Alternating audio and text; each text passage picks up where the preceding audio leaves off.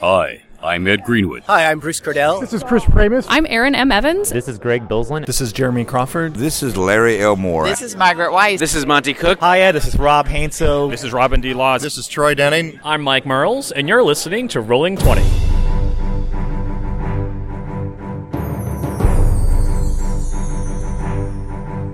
Olá, jogadores e DMs! Estamos aqui para o episódio 69 do podcast Rolando 20. Eu sou Daniel Anandi. E eu sou Davi Salles. E hoje nós vamos falar da Gen Con 2014. Eu tive a oportunidade de estar lá, passei quatro dias jogando RPG, board games, card games e eu quero contar tudo aqui pro Davi e a gente vai passar aí pelo menos um bom tempo falando o que, que aconteceu lá. Você tá pronto para ouvir, Davi? Tô pronto para ouvir, porque eu não participei.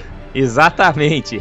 É, antes de eu começar a falar pro Davi o que, que aconteceu durante esses quatro dias aí em Indianápolis. É, eu vou colocar aqui para vocês ouvirem uma conversa que eu tive com o Gustavo Sembiano e o Jorge Bonfim. Foi no, logo antes do primeiro dia da Gen Con. Depois vocês voltam aqui comigo e o Davi. Até já.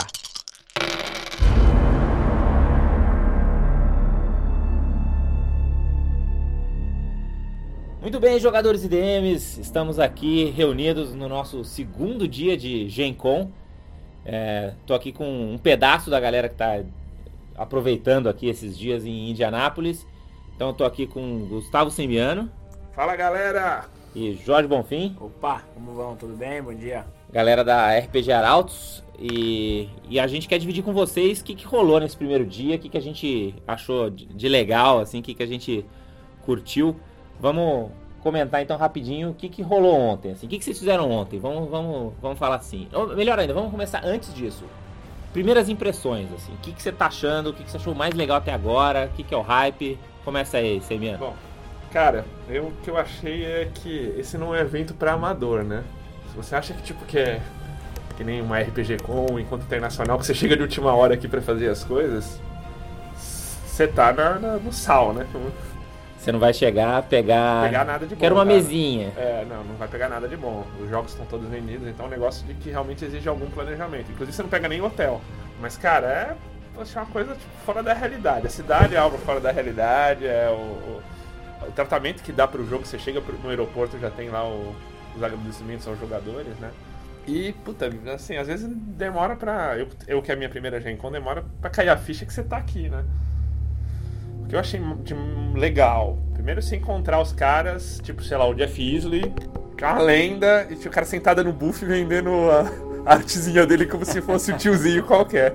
Tipo, os caras que nem o Greenwood também, cara super aberto. É uma galera assim que você, tipo, você, você faz meio endeusa, né? E, e, são caras assim. Daí você para pra pensar que como isso aqui é um negócio muito nicho, são caras muito acessíveis. É só um e... cara que é um escritor, é, tá lá fazendo o jogo dele. É pra você, sei lá, é como se fosse o, o, Tom Cruise, um carinha meio de cinema, assim, né? É a nossa sensação, mas você vê que são caras, assim, super acessíveis. E que já foram jogadores também, trocam ideia, tá? O Mike Mears, né? Uhum. É, então isso que eu achei foda do caralho aqui. E você, Bonfim, qual que foi a sua primeira impressão, assim? O que, que, que, que você achou do primeiro dia? Bom, primeiro também é a minha primeira Gen Con. É, a gente fica naquele estado meio de graça, assim. E você vê que o, o, o, jogador aqui, ele não só a feira é feita de uma maneira diferente, mas o jogador encara o assunto de maneira diferente. A gente até tava falando no café antes, aqui todo mundo é gamer, né? Então, é independente de você jogar card game, board game, RPG, videogame, então todo mundo é gamer e a, galera, e a cidade e, e tudo se prepara, né? Toda a estrutura é criada em torno disso. É né? uma feira que é, é, é impressiona é, pela organização, a ideia do, do, dos caras levarem isso como negócio, o, os stands, filas assim quilométricas para galera comprar jogo, jogar as demonstrações. E o fato de você encontrar, é como o, o Gustavo falou, o Sembiano falou, o fato de você encontrar pessoas que você, meu, eu li o livro do cara, jogo o jogo que ele. o cenário que ele escreveu há, sei lá, 10, 15 anos, 20 anos às vezes e o cara tá lá, pô, legal, prazer em conhecê-lo, ele te recebe super bem, conversa com você, troca uma ideia. Às vezes a gente até parece bobo, né? Falando com o cara, o cara, pô, vim do Brasil, é minha primeira vez aqui. E aí, né, o, Jorge tá o Super Brazilian aqui, com camiseta do Brasil, sempre fala, não, eu sou do Brasil, vim aqui Agora é um perigo fazer isso aqui, né? Porque a primeira coisa que os caras falam, oh, sorry for World Cup. 7x1, 7x1. Uma five-time world champion, eu vou responder pra eles. Não, mas é, um, é uma sensação, assim, pra quem gosta do hobby, pra quem é, é, se preparou, é, é, é único. É um negócio assim. Acho que essas foram as duas coisas que mais me impressionaram. O, o tamanho, né? A parada é muito maior do que eu imaginava. Eu imaginava um negócio grande, mas eu não imaginava tão grande. né? Então, desde você chegar no, no, no centro de convenções monstruoso, e não é nem questão das filas, é realmente a questão de tipo do esforço que você vê que as pessoas colocaram para fazer né, o, o, hall, o exhibition hall gigante com milhões, milhões não, mas sei lá, centenas de empresas diferentes, com milhares de pessoas lá dentro. Com, cara, tem sala de RPG espalhada na cidade inteira, né? E a cidade inteira, né? O Sembiano falou muito disso. O, a cidade inteira te recebe, né? Você chega no aeroporto, tem lá gamers, bem-vindo a quatro dias de Gen Con, sei lá, uma parada assim, né? Você chega nos restaurantes, tem, né, bem-vindos. é, Não, fora, fora chegar no restaurante, se você ser muito bem recebido. Pô, tipo, eu fui num restaurante de esportes, que é do, do, do Indianapolis Colts. Fui no, no, na- no dia anterior a Gen Con à noite. Cara, os caras tinham, tipo, feito um. Não tem nada a ver, tipo, eles fizeram uma temática de RPG. Eles pegaram o cardápio e transformaram num, num cardápio de taverna. Todo, E justo quem, né? Você foi imaginar os maiores, que podia ser os maiores jockeys, É, né? Os então. caras que. E, tipo, um preço em GP. O cara colocou um preço em Você GP. fez- ficou- gastou quantos GP lá no. Porra, cara, gastei as 25 GP. Ó, já, já recompensa uma matar, aventura já. vou ter que matar os monstros É. aí pra recuperar. Então, é, essa foi a primeira coisa, né? O tamanho disso tudo que, me- que me surpreendeu bastante. E o segundo, foi a- até indo nessa linha que, que, que o Bonfim falou, é o lance da diversidade mesmo. É, é o lado de você estar cercado o tempo inteiro de outras pessoas apaixonadas pelo hobby. Você sabe que a qualquer momento que você tá em qualquer fila, se você puxar papo com o cara que tá na sua frente e o cara que tá atrás, vocês têm assunto. É uma parada muito louca isso. É. E é um cara bizarro, geralmente é um cara bizarro, né? Geralmente é um cara com uma barba gigante, ou uma menina de cabelo colorido, Vestido ou, de pirata. ou é um cara de cosplay. Mas, cara, né, um cara todo quietão, assim, que no Brasil, meu, você nunca não ia nem atravessar a rua, você ia atravessar a rua se esse cara aparecesse. Mas aqui é um cara que se você puxa papo, o cara tá falando com você de Forgotten Realms, de quinta edição, de card game, de board game, do que seja. Então você tá cercado o tempo inteiro de pessoas que amam as mesmas coisas que você, e a gente tá falando de 50 mil pessoas assim, no mesmo lugar. O que me surpreendeu disso é, é que normalmente o americano padrão não é um cara muito. Tipo, que desenvolve amizades fora do É, círculo não é dele. muito, Ele muito não é amigável. é. Aqui, É, tipo, você é tá na fila, acessível. o cara vem trocar ideia contigo. Exato. Porque a gente. Eu, eu tava quieto, o cara, porra. Que língua estranha é essa que vocês estão falando? é português. Klingon. Não, e os caras, tipo, eles vêm. Eles vêm, tipo assim. É muito fora do padrão regular do americano, ainda mais no americano nerd, que é mais recluso. Aham. aham. Recluso ainda. É, porque as pessoas Diferente. estão apaixonadas por isso, as pessoas querem falar sobre isso, as pessoas é, querem exatamente. dividir isso. Isso é uma coisa que, que foi a segunda coisa que mais me. É. E apesar da gente ter isso um pouco no, no, no Brasil, quando você vai num evento de RPG, né? Você vai numa RPG Con, no- nos, nos encontros internacionais, tem um pouco dessa vibe também, mas lá eu acho que a- as tribos são muito mais separadas, né? Então, ah, os caras que jogam card game, os caras que jogam board game, a galera do Exatamente. cosplay, a galera do live, a galera do, do RPG de mesa.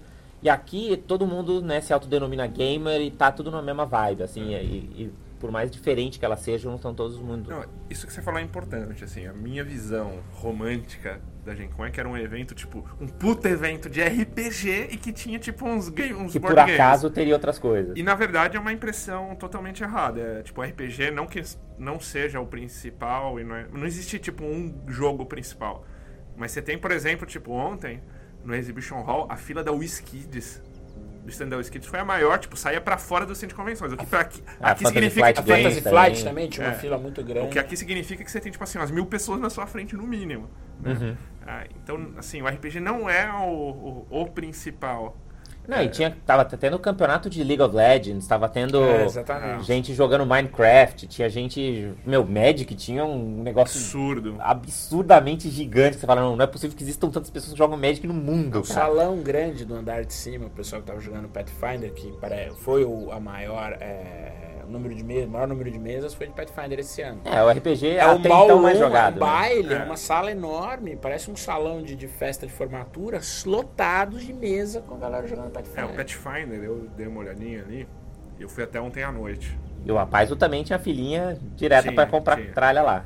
O, o, espaço da Pathfinder Society é quatro vezes o O espaço do D&D. D&D, a parte de jogo do D&D em tamanho. Isso é, é- você sobe lá e você vê que é, que é, tá- é nervoso mesmo. Mas você vê que o estilo das pessoas também, normalmente não tem o que a gente viu no D&D, né? É, O D dele é mais família, né? não, ele é mais família. Você tem, tipo, que nem você. Se, se acontece de jogar com um cara, tipo, de um, um, um velhaço de 50 anos junto com uma menina de 12. É, são uns Coisa- grupos muito, muito heterogêneos, assim, isso é, isso é bem Eu, massa. eu acho que antigamente o D&D tinha muito essa imagem do, do, do serious gamer, o cara que levava o jogo a sério. E não sei se por estratégia ou não, mas eles hoje têm, eu acredito, uma, um conceito mais É agregador, Porque família a quarta mesmo, edição já né? teve uma coisa assim Exatamente, de ser bem. exatamente. Fechar um pouco desse gap geracional, ser uma coisa mais videogame, não sei o que. Acho que trouxe uma, um refresh de geração. E acho que agora a quinta edição vai ter muito esse objetivo de beleza. Né? A gente tem lá os velhacos da terceira, a gente tem aqui a, a, a galerinha nova da quarta. Vamos juntar isso todo mundo, botar Os essa galera pra dinossauros jogar da junto. primeira e da segunda, né? Exato. Então, vamos comentar um pouquinho aí o que, que, vocês, que, que vocês fizeram nesse primeiro dia, assim. O que, que você fez que você achou massa? Conta aí o seu dia. Bom, o primeiro, a- primeiro que você tem que se programar realmente, porque são, é um número insano de eventos, um número insano de coisas, e você realmente tem que programar o dia para que ele possa render, para que você consiga fazer tudo. Vir para cá, é, principalmente a gente que, meu, não mora nos Estados Unidos, tem que se preparar aí bastante. Vir para cá para ficar dois dias, ou para. Ah, não, vou vir só final de semana. É, é loucura. O ideal é você até chegar um pouco antes, se organizar, pegar lá o seu badge, né, que é o, o registro lá do- de todo mundo um dia antes, porque no primeiro dia do evento já é uma fila de, de horas. E com esses eventos organizados, você começa, enfim, jogo, organiza jogo, pega uma parte do dia para você é, fazer compras, que, meu, é uma loucura. Tudo quanto é jogo, pré-release, tudo tá saindo lá. Então, alguns jogos que o cara nem tá em venda ainda, os caras têm lá saindo do forno. E o primeiro dia é legal para você primeiro né, conhecer, ter essa impressão do, do, do que é o evento e começar a rodar, é, é, experimentar ou jogar mesmo com pessoas. Mas você jogou alguma coisa? Joguei, joguei, joguei D&D, D&D quinta, uma aventura chamada Secret of Sokol Keeper. Esse É. jogo você também jogou, né, Joguei, joguei. É. Isso foi legal, porque a gente conseguiu. É que o Jorge falou, você tem que se programar, ou ter um amigo muito brother, que nem eu fui pra ele, que programou, Valeu, valeu. programou tudo pra ele. Porque se você não compra as coisas antes, e a gente conseguiu comprar de uma forma que a gente basicamente fechou uma mesa de brasileiro na. É, tinha um americano só. É, Ah, infelizmente eu cheguei, eu cheguei tarde e eu não consegui jogar essa aventura. Eu joguei só um, uma mini aventura, digamos assim, Delphi, que é o, né? é o Defy Set Plan, mas que também deu pra ter um pouquinho do gostinho do, do que que é jogar na Gen Con. Acho que isso foi legal. E que foi. Então tava só brasileiro lá, tinha, tinha um gringo, né? Vocês Tinha um comentaram gringo, lá, tinha um gringo. um local. É, e o local. mestre também era local. Mestre e vocês local. jogaram tudo em inglês, funcionou Inglês, bem. Foi. Joguei até, é, a gente procura, eu, né, particularmente, eu procurava falar pouco em português, os caras também não ficarem desconfortáveis, mas. E é legal você também treinar o idioma. É engraçado, né? Você fala o inglês melhor quando você tá lá na mesa, que os termos são parecidos, É tudo de livro de inglês você já lê. Então é até mais le- é, é até curioso você usar os termos na, na Como mesa. o meu caso, como o inglês também enferruja- enferrujado, eu fui I'm Groove! É, então, você não fala muito inglês, joga de bárbaro. né? Great! I'm Groove! Não, mas dá pra entender tranquilo. No meu caso, assim, a gente pegou, eu peguei, a gente pegou um mestre que falava inglês mais. Não é aquele tec, assim, mais aquele texano que fala tudo junto, um carinha tipo que falava bem. bem pausado, assim, então Aham. deu pra. Deu É, pra a gente nem bem. precisou falar, pedir nada. O cara Ah, foi, a gente tipo fa- fazia, conduziu né? bem, Mas né? foi bacana. Eu, bem. eu até consegui dar uma, dar uma chavecada na, na, na atendente da taverna. Então tá. Então foi, a- foi, foi, foi os, os elementos clássicos de aventura, né? É, uma coisa que eu acho que você. E você também tava com a gente ali, e, e você tinha dado um toque, mas que serve de aviso, na, Gen- acho que como a Gen Con não é lugar para amador, né? A gente chegou e tava naquela filha. Puta, vamos ter que comprar o players, tá? Vamos comprar. Vamos pra fila do, do stand da Wizards. Uhum.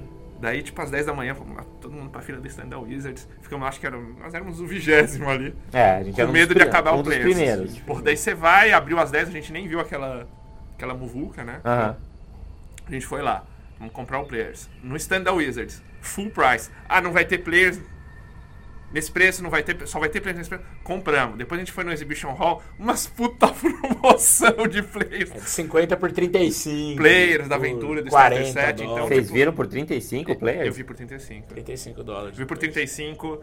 A gente pagou 50. Eu vi a aventura. É, considerando que você paga 29 na Amazon, entendeu? É, Sim, exatamente. sim. Não, então, mas 35 é o preço que Mas te- em teoria não tá na Amazon ainda, né? Não, a Amazon sai Não. dia 19 de agosto só. Que é pra não matar esses caras, né? Exatamente. Mas os caras exatamente. eles já fazem um valor menor que da Wizards. Que a gente fala buff da Wizards, mas na verdade não é da Wizards, é da Gale Force. Nine. Gale Force 9. É. Só que no espaço de DD. Agora, fora ali, no, no- na, na área do Exhibition Hall tem as lojas, você acha muita promoção. Então, Plays eu vi por 35. Eu vi, eu comprei o Starter Set por 20, eu vi por 14, vendendo. É, E fora que você também tem, né? Todos, todo mundo que vem pra Gencom, você ganha um, um, ta- um carnezinho de cupom de Talonário. desconto, É. um talão ali. Isso sem o desconto. Então tem loja que você pode ir, eu, eu vi que tem algumas que já te dão 10% de desconto só de Apresenta apresentar o esse negócio é lá. verdade. Então, mesmo esse de 14, você ainda vai ter 1,40 de desconto e tá taxa, tá Tem a taxa, taxa, é. É. estadual aí já. Imposto. Sem brincadeira, eu no meu Players, na Horde of the Dragon Queen, né, no, no Starter set. Starter Set, eu comprei tudo na Wizards. Se eu comprasse fora ali, eu economizava uns 30 dólares. Dava pra botar um Fácil. outro jogo Dava em um cima, outro né? jogo. Pois é. Então não é, uma, não é um evento para amadores. É, você vai aprendendo, né? A É. Na, primeira, na primeira vez você faz umas cagadas.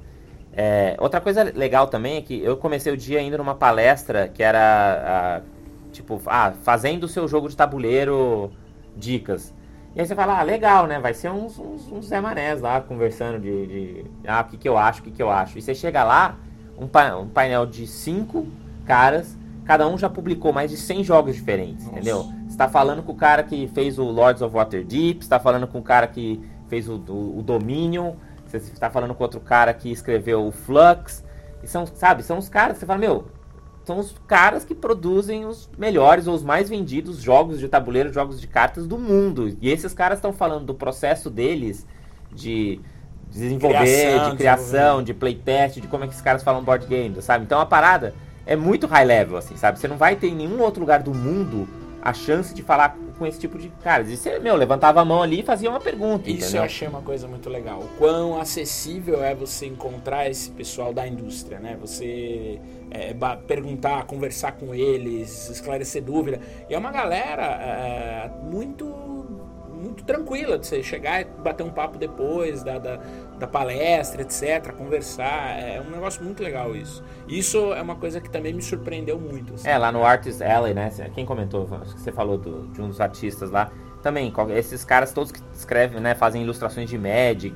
O, eu fui no, no, no stand lá da, da- Como é que chama lá do The One Ring? A- A Crucible Crucible 7. 7. Crucible 7. isso, exatamente. E encontrei lá o artista, meu, que o cara fez praticamente todas as ilustrações do The One Ring, do Hobbit Tales e toda, toda essa, essa linha de, de, de Terra-média que eles têm. E o cara lá, e o cara autografa pra você o isso jogo, é você conversa com o cara, e o cara. Você conversa com ele, meu, de onde você tá tirando essa inspiração? Exato. Entendeu? E, e o cara conta o, o processo dele. Assim, de boa, sabe? Você não tem, não tem nem fila pra falar com esses Isso, caras. assim. Aconteceu com a gente um negócio muito engraçado. A gente foi comprar, é, porque aqui às vezes você tem algumas oportunidades diferentes. Então a gente quer mestrar Horde of the Dragon Queen, só que ela vem com os mapas todos fixos no livro.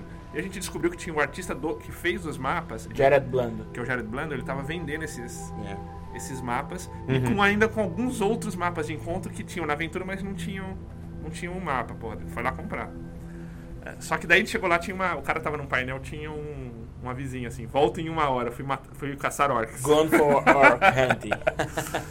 E do lado, cara, tinha, sei lá, um stand com umas ilustrações assim. De tipo, de. de cenário oriental. Ah, cenário tá. oriental e uma japonesa lá, né? Chinesa. Ela era a ilustradora do Daí, tipo, Legend of Five Rings. Ela, ah, Nossa, não, fica aqui esperando o cara, porque ele volta em uma. A gente ficou lá esperando. Daí, de repente, a gente trocando ideia, é isso aí, tipo, ela- ele falou, pô, você não é ilustradora do Legend? Sou, sou eu. Eu fiz o card. Fiz tudo! é, é, daí falou, é, daí ela, é, eu fiz é, o card game. Daí ele falou, você não fez o RPG também? Fiz, fiz. Foi aproveitado. E era, É. porra, ela trocando uma ideia. Ela falando. Não queria que o cara perdesse a grana. Então, espera aí, espera aí que ele. Ele já tá chegando. ele já tá chegando. Ele só foi tá? numa palestra. Então, é, é muito assim, você cruza com os caras assim que, meu. E acho que outro, outro momento legal também, que aí até todo mundo tava lá, o Anand, o Gustavo, eu, o pessoal bastante brasileiro, foi a palestra que rolou no final do dia, falando sobre a Tyranny of Dragons, mas falando um pouco também da, da- da- do contar histórias, né? Do storytelling nesse. Tá, mas vamos lá. Quem, período. quem que estava nesse painel? Só pra dar inveja aqui pros leitores. Começar com a Erin Evans, né? Que é, é romancista e editora da, da, da linha de romances da, da Wizard of the Coast. Fez no o The Adversary. The Adversary, isso. Ela escreveu vários livros da quarta edição também, né? Sim, com sim, os é. Dragonborns, os É, a pessoa, tipo, o Driz dela é a Farideh, é a, a Tiflin. Isso, que tá lá no Player's Handbook, inclusive. Tava depois Ed Greenwood, Ed Greenwood, né? O, o- o Elminster, O próprio, o velho né? sábio, O criador do barbudo, Forgotten Realms aí, também romancista da Wizard of the Coast. Depois, Bo- Bob o Salvatore. Robert, né? O R.A. Salvatore, o. Bob Salvatore, que é o cara que escreveu né, The Crystal Shard, toda a trilogia do Drist, e, porra, escreveu coisa pra caramba. Esse cara é extremamente é, plurífero aí na sua, né, Carreira. na sua carreira de escritor. O, puta, eu não lembro o nome dele, que era É. o, o cara que tá, tá fazendo os quadrinhos do, do, do- da, quarta, da quinta edição agora, que são os quadrinhos de Baldur's Gate, É, né? tá fazendo a série que vai ser o personagem principal, o Minsk e o, E o e o Bull. Bull. Exato. Hamster. Que inclusive eles distribuíram uma prévia pra todo mundo. Era Jeremy, quadrinhos. Jeremy alguma coisa? É, também, não, É. lembro Não vou lembrar. dele. Mas enfim, esses eram os panelistas que iam falar sobre o Tyrion of the Dragons, o que, está acontecendo, Ah, e você organizado esqueceu pelo. Não, é Você organizado. esqueceu de um que não ficou sentado, mas ficou coordenando Então, tudo. é Quem esse, era o o mediador, aí mediador. da, da- da- do painel, que era o Mike Merles, né? O, o- o lead designer da, da quinta edição, que também foi designer da quarta edição, e que sabe tudo, né? Se é quem, quem Sim. sabe, quem é quem comanda as rédeas aí do D&D hoje em dia. E foi uma sessão pequena até, né? Com pouca gente lá dentro. Acho que quantas pessoas tinham ali? Umas 60 50, pessoas? Era menos. pra 75 pessoas. Tá, então era, era, era uma- um grupo pequeno de pessoas. Então, Deu tempo de perguntar, é, tipo, eu fiz pergunta, o Bonfim fez, per- fez pergunta, sabe?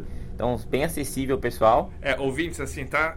Rola uma disputa aqui pra saber quem é o Brazilian Guy, quem faz mais perguntas e fala que é brasileiro. Eu sou do Brasil Olha, e. eu sou do Brasil, eu tenho uma pergunta. Não, é legal, é legal porque acho que os próprios é, é, gringos aqui, os americanos, essa galera mesmo que produz, eles não têm muita noção do que acontece fora do mercado deles aqui, né?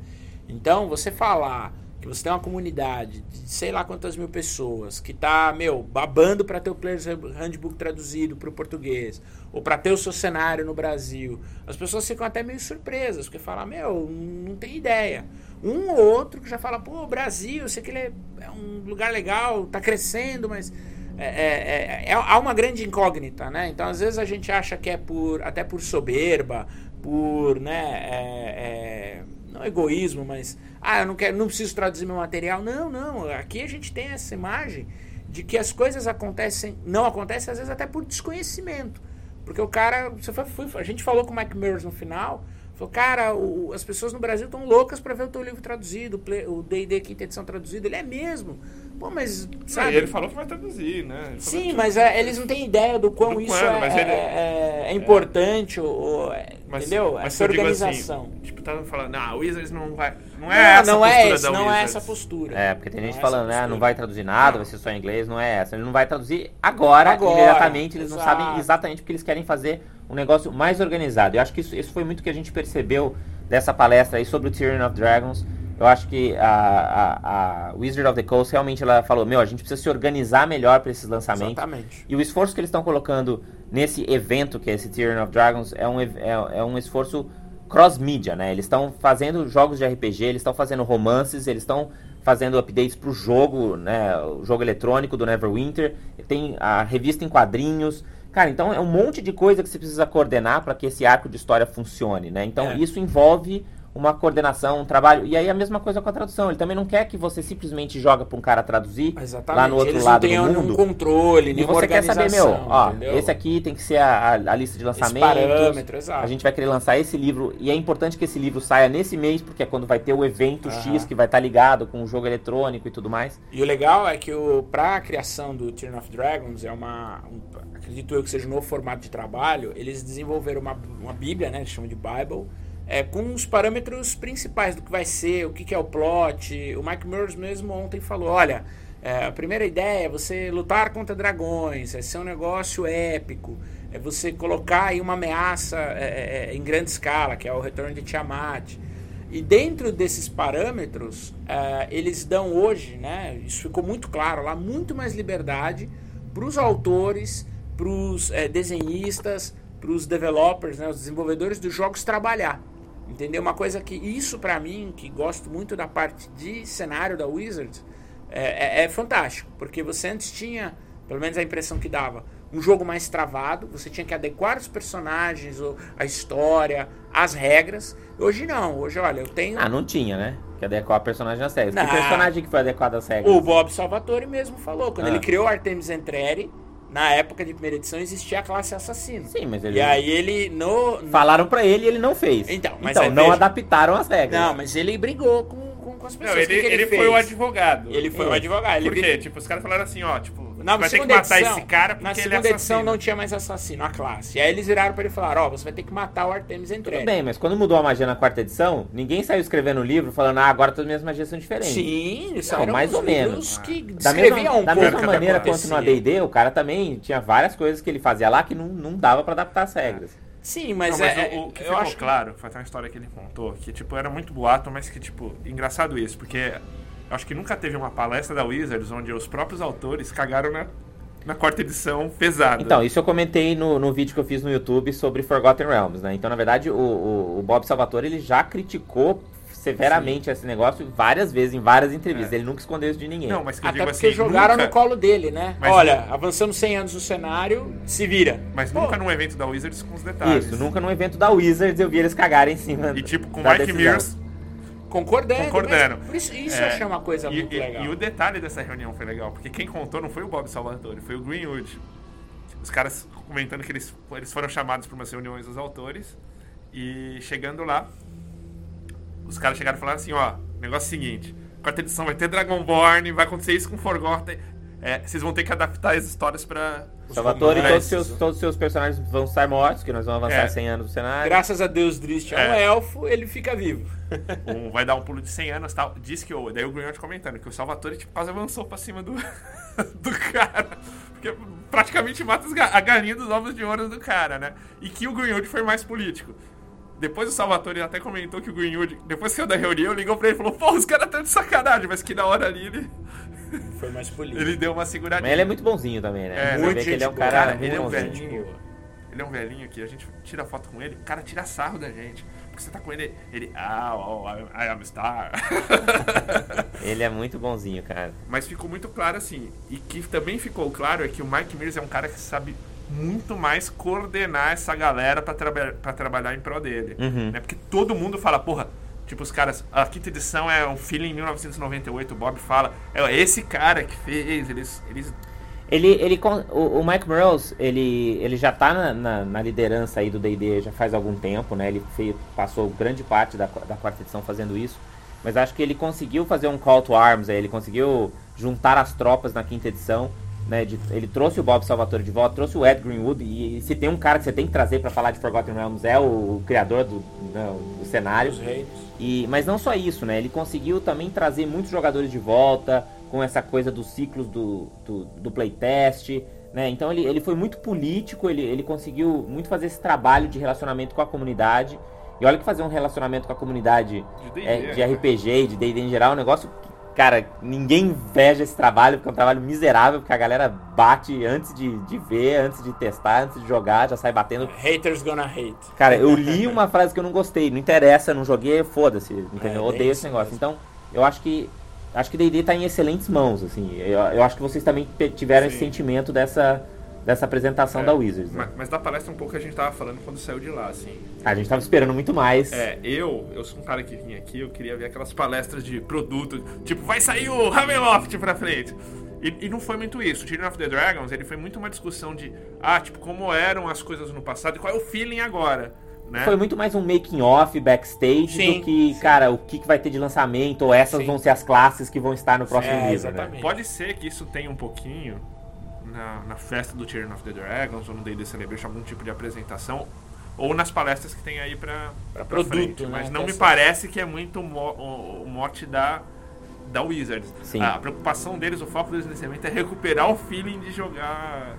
E acho que estão conseguindo, acho que eles estão andando bem, a, a aventura tá divertida, assim, eu já, né, a gente, eu comprei a Horde of uh, the Dragon Queen, já dei uma folhada, ontem saiu o vídeo, né, Nossa, do, do Horde of the Dragon Queen, a gente põe o link aí, mas todo mundo já deve ter visto até lá, que é, é meio que um, um teaser pra aventura, então você já vê os soldados do culto do dragão, você já vê O vilão, né? Tiamat. O Severin, Tiamat surgindo. Então, meu, é, é, é muito bacana. E, e- por isso que a gente falou que é um approach cross-mídia, né? Então é isso, cara. O cara tá fazendo aventura impressa ali, mas tem um vídeo no YouTube e tem o jogo, sabe? Isso é muito legal. E A gente não teve isso antes. Saiu né? uma atualização do Basic, Basic Game também, que não foi correção, foi tipo inclusão de, de Material de material. itens É, É, mágicos. e não sei se vocês viram, além, além da, da, da atualização do Basic Game, apareceu um novo arquivo pra você baixar. Um arquivo pro mestre.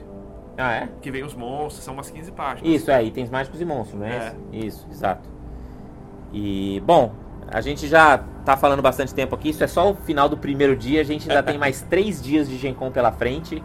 Agora vocês vão, né? Agora a gente tem True Dungeon, tem mais coisas de compras, tem mais, tem a festa de celebração do D&D que a gente quer ver qual é. Sim. Então valeu, gente, valeu pelo bate-papo, a gente continua daqui a pouco pro round 2. Então, até breve. Abraço. Muito bem, Davi. Então, vamos lá, né? Vamos, vamos te contar aí o que, que aconteceu lá em Indianápolis, em Gen Con, lá na Gen Con. Primeiro eu tenho que começar dizendo, Davi, que a parada é muito grande. Você já foi comigo lá em encontros internacionais de RPG, né? A gente já foi Já. na, na- desde o encontro internacional, na RPG Con, na World RPG Fest. E eu vou te falar que, cara, é tudo fichinha, assim. Qual que você acha que foi a maior convenção, o maior evento que você já foi da sua vida, assim? De qualquer tipo de coisa? De qualquer tipo de coisa. Você já foi naquelas feiras tipo Fenasoft, ou de carro usado? É, sei lá. É, só se for de carro usado. É que essa aí não é tanto de pessoas, assim, né? Não. É, é mais essas feiras tradicionais, assim. Cara, é muito grande. Ele tem um centro, ele usa um centro de convenções inteiro, né? E é um centro de convenções muito grande mesmo. E além disso, ele também reserva, assim, mais ou menos uns 10, 12 hotéis ao redor do evento. Todos eles com as salas de reuniões, as salas de salões de festa, todos eles também ficam reservados para jogos, palestras, seminários e tudo isso. Pra você ter uma ideia, esse ano eles acabaram de twittar aqui é, o total de pessoas. Foram 56 mil pessoas que passaram pelo evento, Davi. Nossa. 56 mil pessoas é tipo um estádio de futebol lotado. É tipo Sim. um Morumbi cheinho. É muita gente, cara. E como é que funciona então, né? Então, é, eu fui eu fui com, uma- com essa galera aí que vocês ouviram agora há pouco, né? O, o Sembiano, o Bonfim, o Palada, ah, quem mais? O, o Renato Hetz. Foi uma galera, assim, que eu, que eu conhecia, então isso foi legal também. ó, a experiência ah, fica muito melhor quando você tá com os amigos. Faltou você, Davi. A gente tem que ir junto ainda pra Gen Con. Ah, onde a gente vai, sim. Que, que isso faz diferença, né? Se fazer esses- esse tipo de evento com, com, com os amigos, assim, fica muito mais legal. E começa tudo na quarta-feira, assim. Na quarta-feira você chega lá. Quarta-feira é um dia que não tem eventos, assim, que não abre as paradas ainda. Tem algumas coisas, mas você vai basicamente para pegar a sua a sua badge, né? A sua como é que chama? A sua seu crachá do evento. Ah, entendi. Achei que era sua insígnia. Não, é. tem, tem as insígnias também, vamos chegar lá. Mas o seu badge, você pode comprar ele ou para os quatro dias, ou você pode comprar para um dia específico. É, para você, a badge para os quatro dias custa 70 dólares. Olha só. E não, e não é tão difícil de comprar. E Se você vale pra entrar nos eventos, outros eventos também lá dentro ou é separado? Tipo, você for na convenção do D&D falando sobre o D&D quinta edição. Isso, tem algumas áreas que são fechadas. Em tudo que é dentro de uma sala fechada, você precisa ter o badge. Para você entrar na área do D&D, na área do Magic, nesses lugares você precisa ter o badge também. E principalmente para você entrar no, na sala de exibição lá, o Exhibition Hall, que é onde tem todas as lojinhas. Para entrar lá você também precisa ter o badge. Mas mesmo sem o badge, se você for visitar, dá para você andar assim, ver as pessoas fantasiadas. Tem alguns eventos que dá para participar também. Uma outra curiosidade é que esse ano eles tinham o Centro das Esposas. Então, assim, se você quisesse levar a sua esposa ou seus filhos, ou tem esse nome por uma questão histórica e tradicional, mas sei lá, também pode ser para levar o seu marido, assim, que não gosta muito de jogar RPG. Ele tem lá um lugar, assim, com atividades para pessoas que não jogam RPG, assim, que você pode ir lá e fazer e tal. Eu achei Mas- isso maneiro. Mas é um evento que envolve muito mais do que só RPG, né? Exato. Na verdade, o foco é, é jogos, em geral, são, são é, o, que, o, o, o slogan da Gen Con são os quatro maiores, de, né, os maiores quatro dias de, de gaming, de, de jogos, assim. O foco é RPG, board games e card games. Miniaturas também, vai. São, Uhum. são essas quatro coisas. Assim. Tinha videogame? Tinha, mas muito pouco. Não, não, não tem nada sobre séries, não tem nada sobre TV, não tem nada sobre quadrinhos. Tinha um pouquinho de quadrinhos? Tinha, mas não é o foco. Assim, o foco realmente é RPG, Magic, HeroClix, board games. Tinha muita coisa de board games, BattleTech, aí todas essas, essas coisas. Aí a gente tava falando na quarta-feira. Então na quarta-feira a gente só chegou lá, a gente pegou as nossas badges. Eu já aproveitei pra comprar é, algumas coisinhas no stand da, da própria Gen Con. Então eu comprei uma blusa, comprei uma camiseta, essas, essas bobeirinhas assim que era da própria Gen Con. Aham. E uma outra coisa que você pega, que eu achei bem legal a ideia também, é que você pega um carnê de descontos. Ah, Então, é um carnê que tem uns 50 cupons assim, e quase todos eles você vai lá no Exhibition Hall na- nos outros dias e troca por alguma coisa. Por exemplo, um deles, se você for lá no stand, que eu não lembro mais, acho que chama Starcast ou alguma coisa assim, você pode pegar o, o D6 oficial da Gen Con daquele ano. Eu até vi gente tweetando aqui depois no, no- né, que ah, eu peguei o meu décimo dadinho, o cara tinha os 10 dadinhos, um pra cada ano da Gen Con, assim, bem legal. Muito bem. Aí a gente foi então na quinta-feira pro primeiro dia. E como é que. Ah, e outra coisa que é legal explicar como é que funciona. Você tem que comprar os- as entradas e os tickets para todas as coisas que você quer fazer com bastante antecedência. né? Então, pra você ter uma ideia, pro ano que vem, a, a Gen Con vai ser em agosto de novo. E você já pode comprar é, o, o badge em janeiro. O- o- e os primeiros tickets para os eventos já pode comprar em janeiro. E, a- e, né, o evento só vai ser lá em agosto. Nossa, mas você chegou preparado já? Tinha comprado em janeiro ou perdeu tudo? Eu não comprei quando saiu, então teve várias coisas legais que eu não tinha ticket. Eu vou comentar algumas dessas coisas. Mas eu até consegui ticket para algumas coisas legais e, e os seus amigos podem comprar ticket para você também. Então, teve alguns eventos que eu achei muito legal, inclusive, que eu agradeço aqui ao pessoal que estava lá, principalmente o, o, o Sembiano, que arrumou um- alguns tickets para mim. Outra coisa que ele tem também esse conceito. Ah, e uma coisa que a gente não tá muito acostumado também aqui no Brasil. Se você quer jogar RPG lá na Gen Con, e eu joguei RPG lá na Gen Con, você provavelmente você tem que pagar. Você não joga RPG de graça. Assim, se você quer juntar você seus amigos brothers e jogar ali num canto, tudo bem. Mas se você quer jogar lá na, na, na mesinha certinha do evento, você provavelmente vai ter que comprar um ticket de 2 dólares. Uhum. Que é E- ok, certo? Também não é uma fortuna. E todo mundo paga, jogadores e Dungeon Masters. Não, os DMs não. Os DMs eles não pagam. E o que o DM faz é que ele, ele tem que pegar esses tickets das pessoas que jogam com ele. Ele guarda esses tickets e ele devolve, ele junta, põe no envelopinho que ele ganha e ele leva lá na, na central, lá na, na organização. Aí ele pode pedir todos esse- esses tickets que ele pega de todas as vezes que ele mestra. Ele, porque na verdade você, como DM, você também escolhe quanto que vai custar o seu evento. Né? O mínimo é dois, por isso que a maior parte dos eventos é dois. Mas se você for mestrar a tarde inteira e quiser cobrar, sei lá, 8 ou 4, sei lá, você pode. E aí todos, e aí um pedaço desse dinheiro, sei lá, metade, 75%, eu não lembro quanto que é, mas uma parte desse dinheiro volta pra você, como DM pra você é, ganhar um reembolso da sua do seu badge. Entendi. Para os caras que mestram muito loucamente, assim, os quatro dias do evento, você pode até pedir pra reembolsar o hotel também. Nossa, mas tem que gostar muito de mestrar, né? Tem, tem. Geralmente quem faz isso é a galera que vai trabalhar lá nos jogos da Wizard, vai mestrar os jogos da Wizard, e o cara fica lá mestrando o dia inteiro mesmo. E... Mas aí ele ganha os outros goodies também, né? Por exemplo, eu, eu, eu li que todos os caras que mestraram seriamente é, lá na, na Wizards, além disso, eles ganharam, ganha, né, ganham o badge, ganha- pagaram um hotel, eles levaram um Player's Handbook e um Monster Manual, que nem saiu ainda, eles levaram uma cópia. Entendi. É interessante isso. É, na verdade, isso deve ser uma das coisas mais legais de lá, né? Você vê várias coisas que não saíram. É, exatamente. Eu, por exemplo, eu tive a chance de folhear o Monster Manual inteirinho quando eu tava lá, assim, e Davi, o Monster Manual tá lindo de morrer.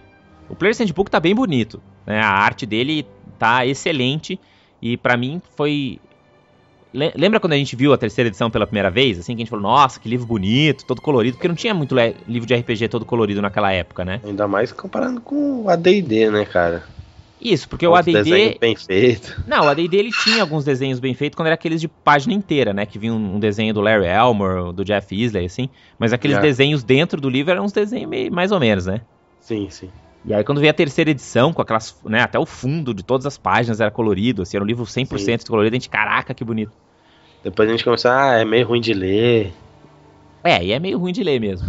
E aí a quarta edição meio que foi mais ou menos de arte, assim, tem algumas artes boas, mas tem algumas artes meio duvidosas e ela é meio brancona, né?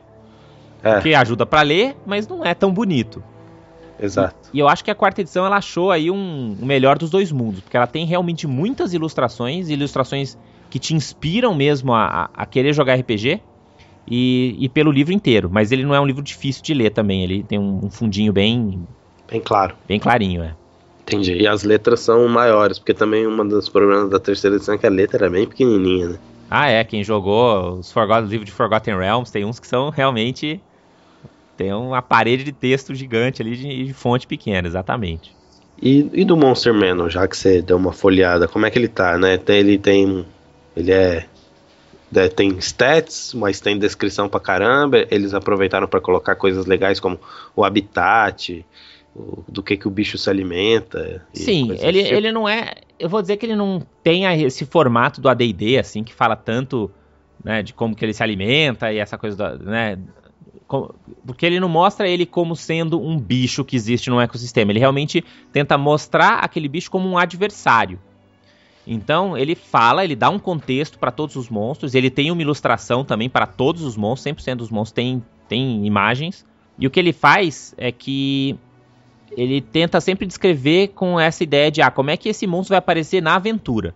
Então, mesmo o dragão vermelho, por exemplo, né, um exemplo aqui, ele vai falar, ó, o dragão vermelho é assim, ele funciona assado, esse, esse é o tipo de coisa que ele quer. Se você encontrar um dragão vermelho, esse vai ser o contexto.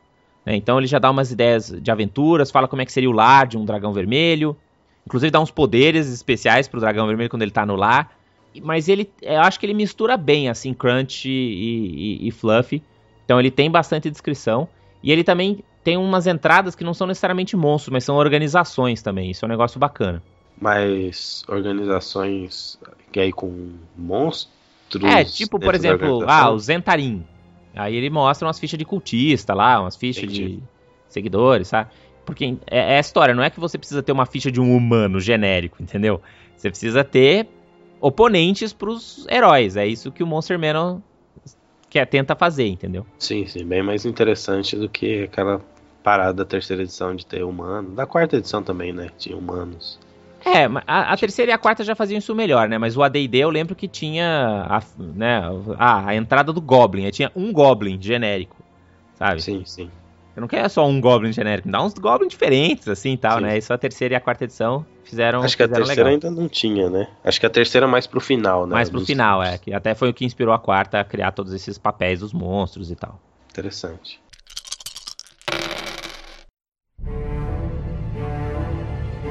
E o que mais que você viu lá? Bom, aí na quinta-feira. Ah, mas uma outra coisa que eu queria falar também é que essa história desses tickets, né? Então você pede esses tickets, tem eventos gratuitos, assim, quase todos os seminários que eu fui foram gratuitos. Pra jogar, você precisa pagar, você precisa comprar os tickets antes, mas você pode também comprar um ticket genérico. Que é um ticket de 2 dólares que você pode entrar nas paradas. Geralmente, eles põem todo mundo que tem o ticket real pra coisa. E aí, se tiver lugar ainda, quem tiver esperando com ticket genérico. Normalmente as paradas não enchem. Então, assim, sempre os 10 primeiros ou 20 primeiros que estão na fila de espera de generic ticket entra nas coisas, sabe? E pra jogar é muito tranquilo chegar lá e pedir uma mesa, se for uma mesa de RPG mais normalzinha, assim, sabe? Não for uma das mesas especiais. Entendido. Porque É, deve ter mesa, sei lá, que custa 20 dólares pra jogar, mas quem vai mestrar vai ser o Ed Greenwood, por exemplo, coisa desse tipo. Poderia ter, não, não teve nada desse tipo específico, mas às vezes você tem uma mesa, por exemplo, que vai, sei lá, usar realidade virtual, ou você vai fazer uma mesa que é uma miniatura, que é uma mesa imensa, e aí você pode cobrar um pouco mais também, até pra, pra custear esse trampo todo do DM. Isso é uma coisa que você pode fazer. Outra coisa assim, as aventuras oficiais da Wizards, ele tinha três aventuras que você podia. Três tipos de aventuras que você podia jogar. Uma que era um encontro, D&D Encounters mesmo, que é um modelo que é um- uma aventura de uma hora, uma aventurazinha bem rápida, assim, é um roleplayzinho, um combate, e é isso daí, que foi a única que eu consegui ingresso. Foi a que eu joguei. Aí ele tem as do D&D, tem, tem um nome lá, eu não lembro o nome exatamente, que tem lá essas coisas do jogo organizado da Wizards. Aí tem uma que são as aventuras normais, assim, que é um bloco de 3, 4 horas, que geralmente custa 4 dólares para você jogar. E essa, por exemplo, estava esgotada. Se eu tivesse ficado na fila esperando, eu até conseguiria jogar com, com generic ticket. Mas eu ia ter que gastar pelo menos aí uma meia hora antes e ia ficar lá 3, 4 horas jogando, eu preferia fazer outras coisas. Entendido. Mas a galera jogou uma aventura, por exemplo, dessa daí. E você também teve uma aventura, que foi uma aventura mega especial que aconteceu lá na J-Con, que foi o D&D Epics também, que foram acho que 40 mesas que jogaram simultaneamente a mesma aventura. E aí eles ia acontecendo umas coisas com todo mundo ao mesmo tempo, tipo, tinha uma hora que o dragão atacava e atacava a mesa de todo mundo. Essa daí era, foi super difícil de conseguir lugar, mesmo quem tinha generic, acho que nem conseguiu entrar muitas pessoas. E, e foi longa também, foi acho que umas 4 horas de aventura e tal. Essa acho que custava 8 dólares também. Tem, isso aí parece interessante. Mas. E você jogou lá, né? Tem o problema de aventura de convenção, porque eu né, nunca tenho muita sorte nessas aventuras. Tipo, de pegar uns DM ruim, de pegar uns player maluco. Exatamente. Então, é, eu, eu tinha marcado para jogar duas aventuras, né? Uma foi essa essa essa curtinha aí que chamava Defiance in Flan, que eu joguei. Essa aventura, tudo bem que foi uma aventura super curta, eu achei muito legal. O meu time era super heterogêneo, assim, sabe? Tinha desde uns caras que pareciam uns tiozinho de, de sei lá, bom, na minha idade, né? Na verdade. mas, mas já tinha uns caras mais velhos, assim tinha uh, um cara que parecia que tinha chegado do, da academia. Tinha uma menina que devia ter, sei lá, uns 12 anos, assim, ela era muito, muito bonitinha, assim, sabe? Muito. Uhum. Toda se desculpando, assim, querendo jogar com gente grande, assim, sabe? Era muito engraçado. É. E o DM também mestrou direitinho, nada. Tudo meio padrão, assim, sabe? Mas nada deu errado. Algumas uhum. pessoas já sabiam jogar, outras nunca tinham jogado antes, então foi uma mistura legal e funcionou. É assim, é um roleplayzinho e tal, depois um encontrozinho de combate e foi bem, foi bem legal. Eu gostei. O pessoal que jogou a outra aventura mais longa lá, eles reclamaram, por exemplo, que ah, não foi super legal, assim, né? Que o, o, o DM não tava super empolgado, mas sei lá também, né? Quantas dias esse cara já tava mestrando sem parar lá. E o pessoal joga diferente RPG lá? É só Talvez, né? Não sei, da cultura. Então, eu acho que o D&D deles, ele, ele é mais... Ele é mais... Uh, sei lá, by the book, assim, é mais quadradinho, né? Acho que aqui no Brasil a gente tende a improvisar mais, a não ligar tanto para as regras, assim, até porque a gente ficou misturado num monte de tipo de RPG e eles têm muito é muito forte essa coisa do D&D lá nos Estados Unidos, né? Então, eu acho que eles são mais Sabe quando você lê aquela, aquela descrição de uma partida de RPG que vem no livro, que parece tudo meio fake, assim? Uhum. Eles jogam meio daquele jeito mesmo, sabe?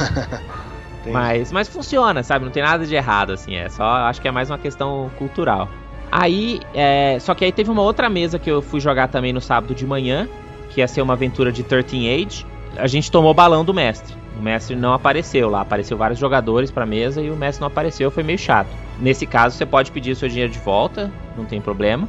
Mas é chato, né? Que você perde aquele esse bloco, você anda até o hotel e tal. Sim. Foi legal que os outros players eram super gente boa, assim. Isso era uma coisa que me surpreendeu muito na convenção, viu, Davi? A galera é muito gente boa, assim.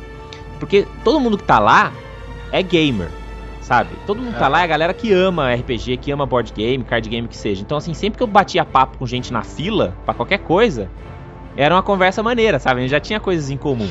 É, tipo essa galera do 13 Age que eu encontrei aí, aí a gente ficou conversando sobre coisas, e aí depois a gente ficou falando do 13 Age, que eles queriam jogar para conhecer, aí a gente ficou explicando como é que era o jogo, sabe? Mas muito, muito espontâneo, assim, muito legal, isso foi, foi massa. E muita família também, sabe? Não era só só os nerd velho, assim, sabe? E uhum. tinha, tinha bastante casais, tinha bastante é, gente de tudo quanto é idade, assim, pessoal mais velho em geral, mas uh, muitos pais levando os filhos, assim, para jogar, sabe? Entendi. É, vai ser legal se tiver as novas gerações aí. Mas é natural, eu acho que na nossa geração que tenha gente mais velha mesmo, porque é a nossa geração que meio que acabou tendo menos filho, né? Então é, e lá, lá, nos Estados Unidos, na verdade, RPG sempre foi meio coisa de velho, assim, porque é uma coisa que vem da herança dos wargames. Né? O Gary Gygax, quando ele começou a organizar a Gen Con, ele já tinha aí seus quase 30 anos, né?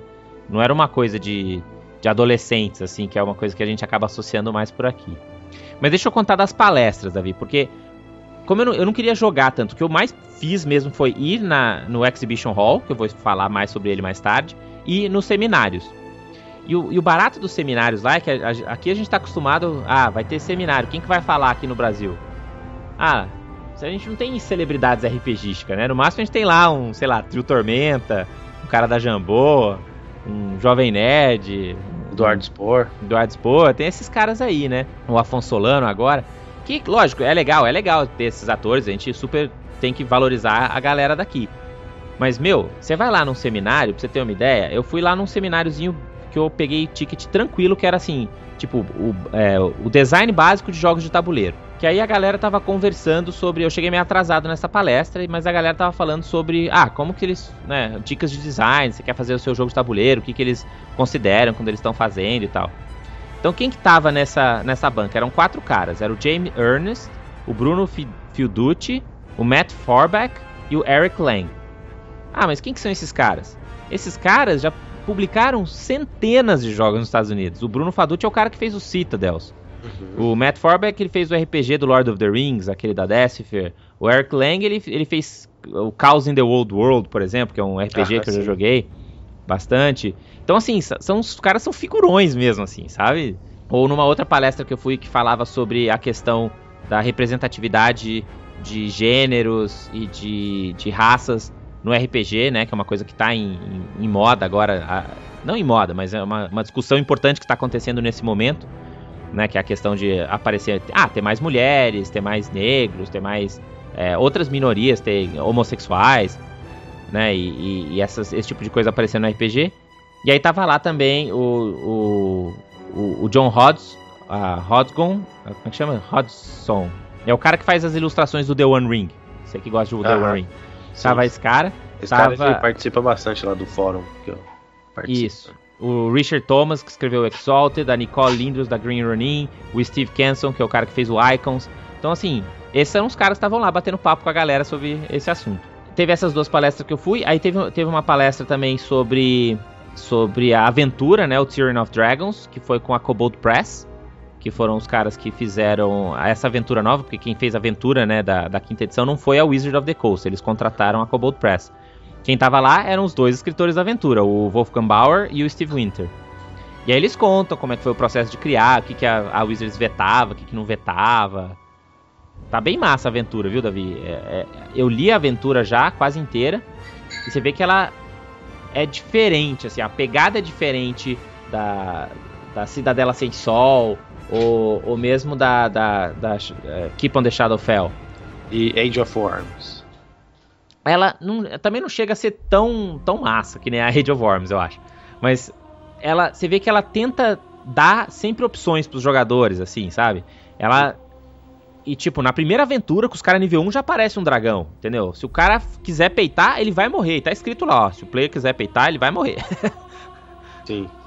Então, isso acho que já é uma, uma coisa diferente, assim, definitivamente diferente da quarta edição, onde os encontros eram muito mais balanceadinhos, né? Tinha esse approach mais board game realmente pros combates. E ele tenta ter. Ele tem muito diálogo, ele tem muita coisa de você convencer os NPCs, sabe?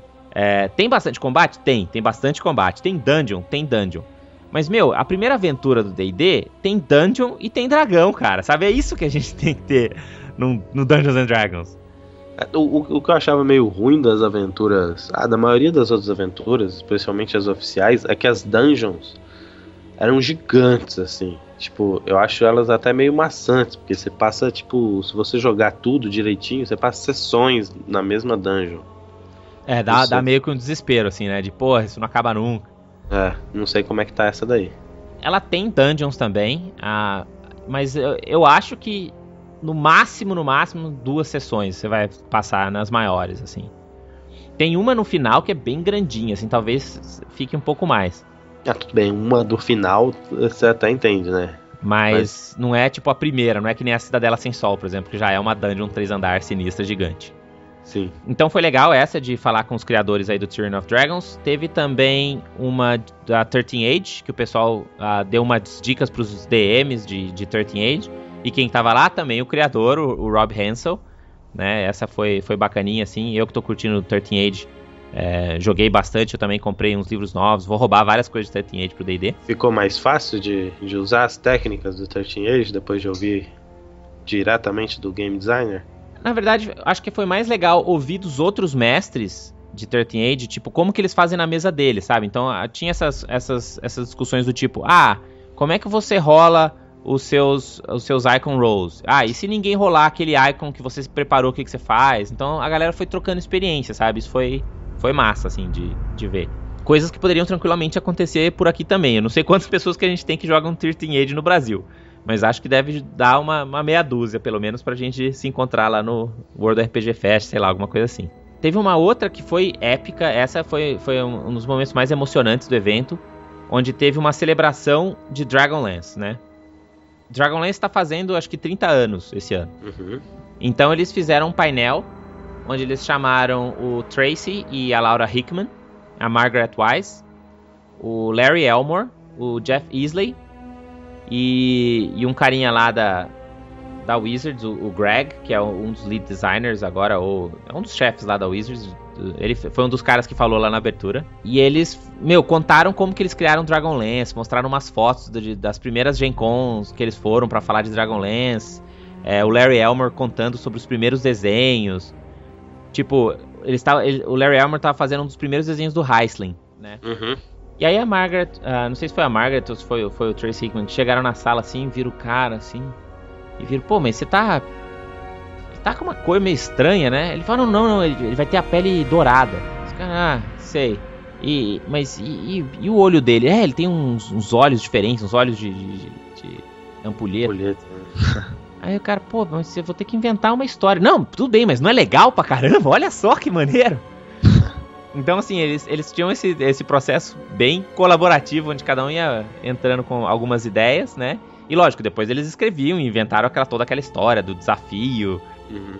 Então, é, é, foi bem legal ouvir, ouvir essas histórias deles, assim. E aí teve. teve eu, depois eu vou colocar umas fotos. Teve uma foto que eu tirei. Foi, foi uma, teve uma moça que foi fantasiada de Kitiara, que tava, tipo, perfeito. E um cara que foi de Lord Soth também, com os olhinhos que brilhava, assim, ficou bem maneiro. E aí eles contaram essas coisas. Foi bem emocionante, assim, porque foi uma coisa bem nostálgica, sabe? Dos primeiros livros e tal. Sim. Foi bem, bem legal. E eles falaram algumas coisas de novos projetos deles? Então, foi, foi engraçado, porque tinha esse cara da Wizards lá. Então eles sempre ficavam falando assim, é, a gente tá pronto para escrever mais livros, mas a gente precisa, né? Aí eles apontavam assim por um cara da, da Wizards que, ah, veja bem. Então. Porque assim, o que, o que deu a entender assim das palestras de D&D da, da própria Wizards é que não deve sair nenhum cenário de campanha esse ano. É, mesmo o Forgotten é algo que não está confirmado, assim, eles, eles, eles querem fazer, claro, mas eles não têm ainda data, eles não têm ainda nem exatamente como que vai ser o formato, entendeu? Se eles querem fazer vários livros, se eles querem fazer um livro maior. E assim, a mesma coisa com Dragonlance, em, em, com menos certeza, porque o Forgotten já é até o cenário oficial da quinta edição, né? Então, eles querem trazer Dragonlance de volta? Querem, existe um desejo, tanto que vários dos exemplos que eles usam no Player's Handbook da quinta edição são de personagens de Dragonlance. Né? Ele fala do, do, da Tika, fala do, do, do, anão lá, como é que ele chama mesmo? É, enfim, ele vai usando os personagens de Dragonlance, da, das crônicas de Dragonlance, como exemplos, assim. Então você vê que claramente eles querem trazer de volta tudo isso, que tem muito valor esse, essa franquia, né? Mas ainda não está claro exatamente como que vai ser. Eu acho que o primeiro passo provavelmente vai ser começar a ter romances novamente de Dragonlance, que já faz muito tempo que não, não lança nada novo. E a partir daí, quem sabe, vir com suplementos mesmo, alguma coisa aí para a quinta edição. Aí que que teve de D&D mesmo, né? Ah, de D&D eu fui numa, numa apresentação que eles falaram sobre a quinta edição, assim, tipo, dar um resumão rápido das regras, assim, você faz seu personagem. Mas tudo isso voltado lá para os jogos de torneio deles, né? Das facções tal, aquela história toda do Tyrion of Dragons. Vou botar um link aí no post. É, lá, é só entrar no site da Wizards hoje, lá ele fala tudo sobre, sobre o que tá rolando nesse lado. É, rolou uma pergunta, teve um painel que foi específico de Forgotten Realms, ah, com o pessoal, foi, tava o Ed Greenwood, o Bob Salvatore, né, o R.A. Salvatore, que escreveu as histórias do, do Drist aí, vários outros personagens, e a Ari M. Evans, que escreveu alguns livros de quinta edição e escreveu o, o adversário aí pro Sundering. e o Mike Merles e esse, e o Greg também. E aí eles comentaram isso, assim, que é, vão ter mais romances e não sabem exatamente como é que vai ser o lançamento, mas que vai aparecer muita coisa de Forgotten, assim, eles, as aventuras vão estar em Forgotten, vai sair material online que eles ainda não sabem exatamente como que vai ser esse formato, se vão trazer as revistas de volta, ou se vão simplesmente publicar artigos, mas eles estão tentando fazer coisas legais, né? Não sei se você viu o vídeo, você viu o vídeo do, do Turn of the Dragon?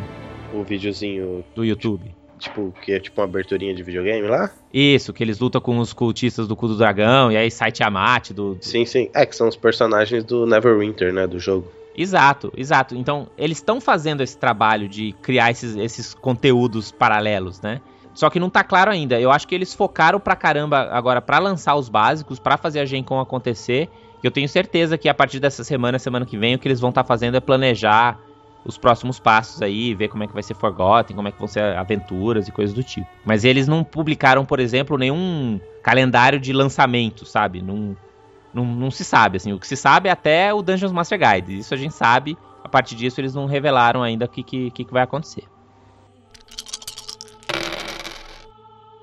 Muito bem, Davi. Agora eu tenho que te falar do Exhibition Hall, Davi. Porque foi lá onde eu passei a, a maior parte do meu tempo. O Exhibition Sim. Hall é onde vende joguinho. É onde vende as paradas, Davi. Imagina um shopping.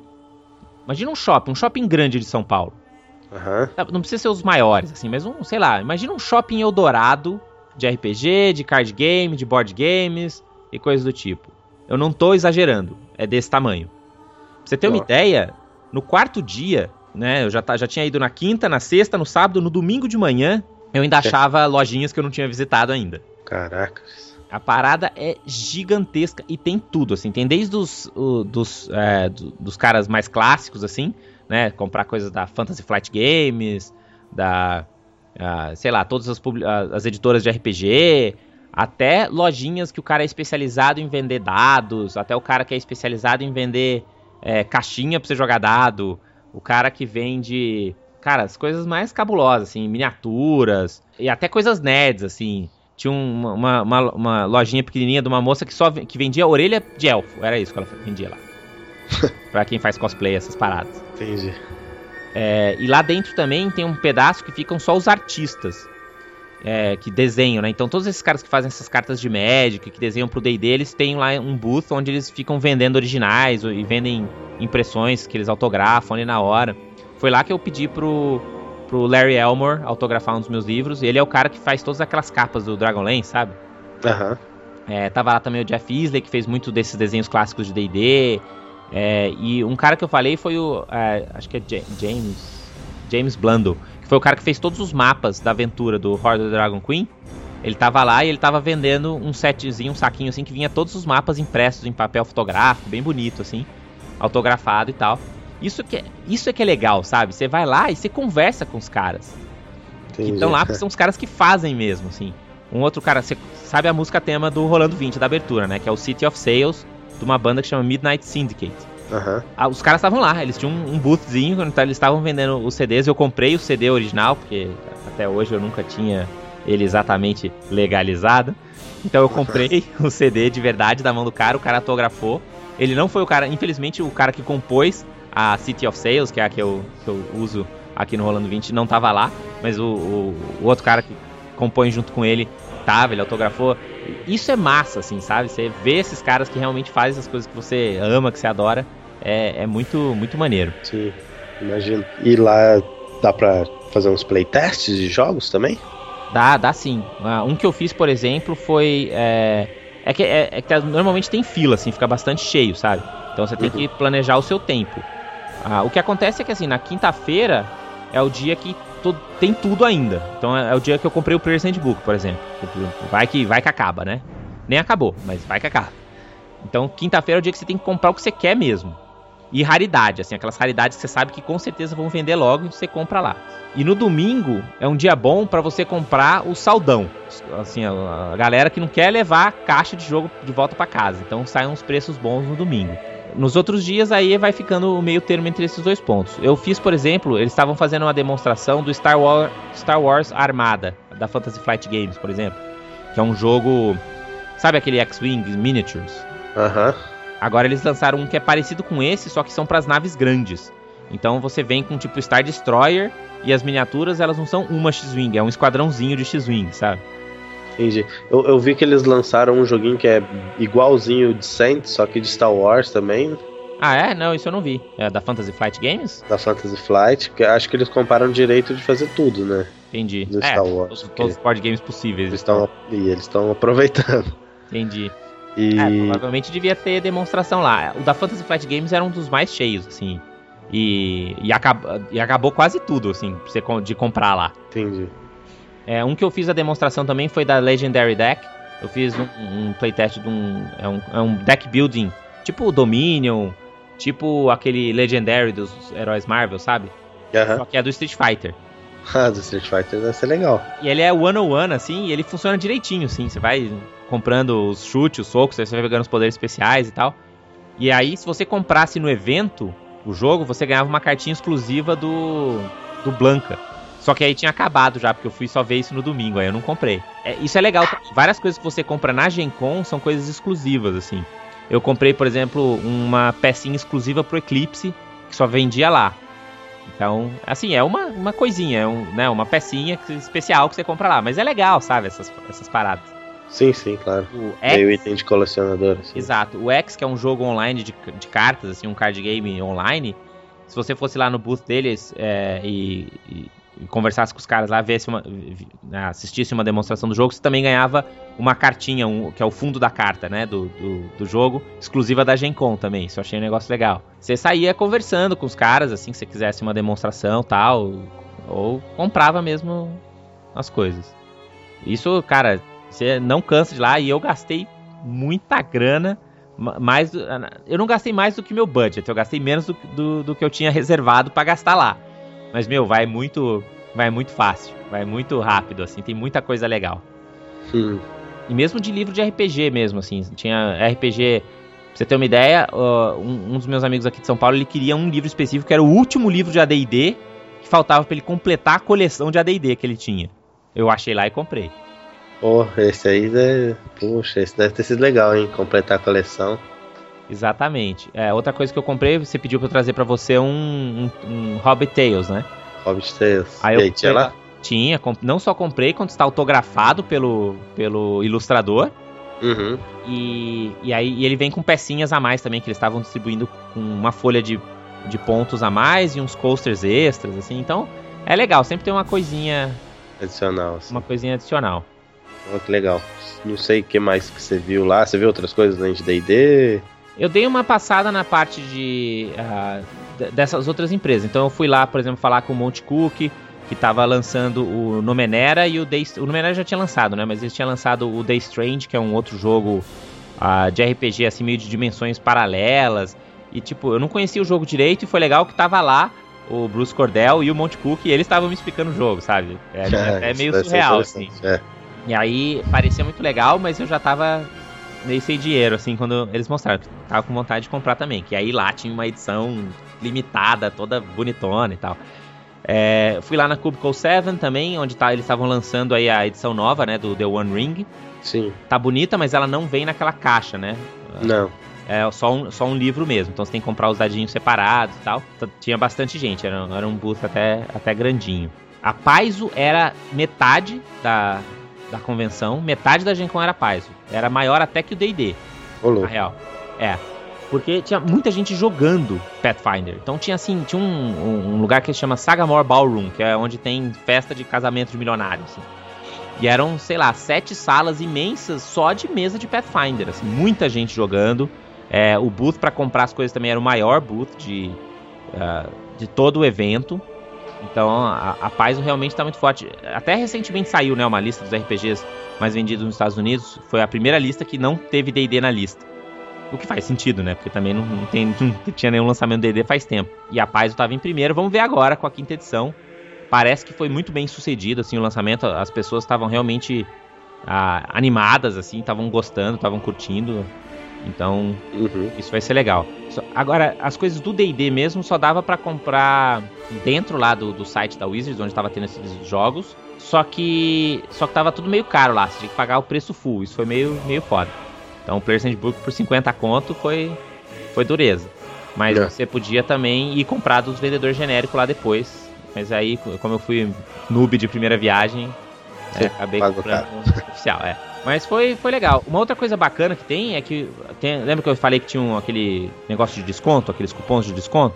Aham. Então, por exemplo, eu fui lá na lojinha dos dados, né? E fui lá pegar meu dado oficial. Aí você pode simplesmente ou só pegar o seu dado e ir embora, ou você pode pagar 10 dólares e comprar a caixinha oficial dos dadinhos da Gencom, que aí vem os outros dados com um espacinho pra você botar o D6 lá dentro. Aí Ah, bota o D6, entendi. É aí você pegadinha do malandro. Sai todo feliz. Não, se você não quiser, não precisa, assim. Tem um monte de gente lá que só vai lá e pega o dado mesmo. Que nem é um dado tão legal, vou te falar. Meio, meio fuleiro. Mas, com a caixinha assim, fica bonitinho. Entendi.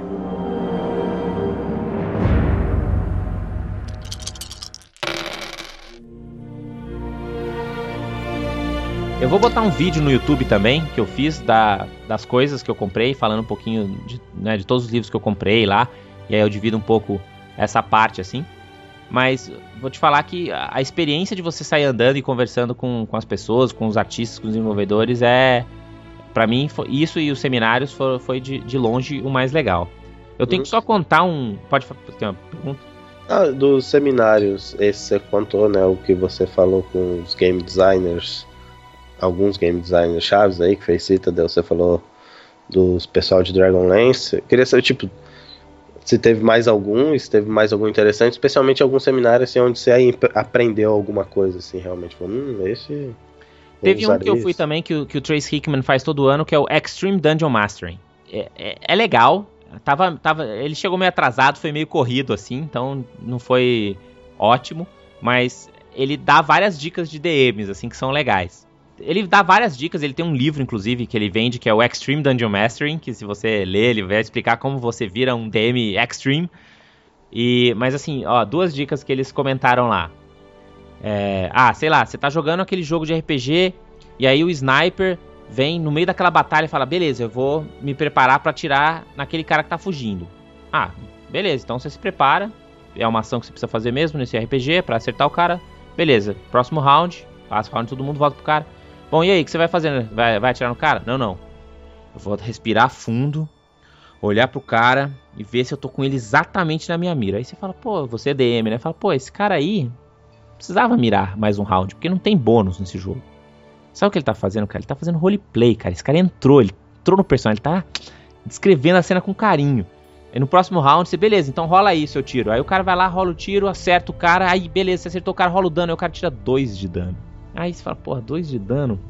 É, você fez 2 de dano nas células cerebrais do cara e o cara tá lá morto no chão.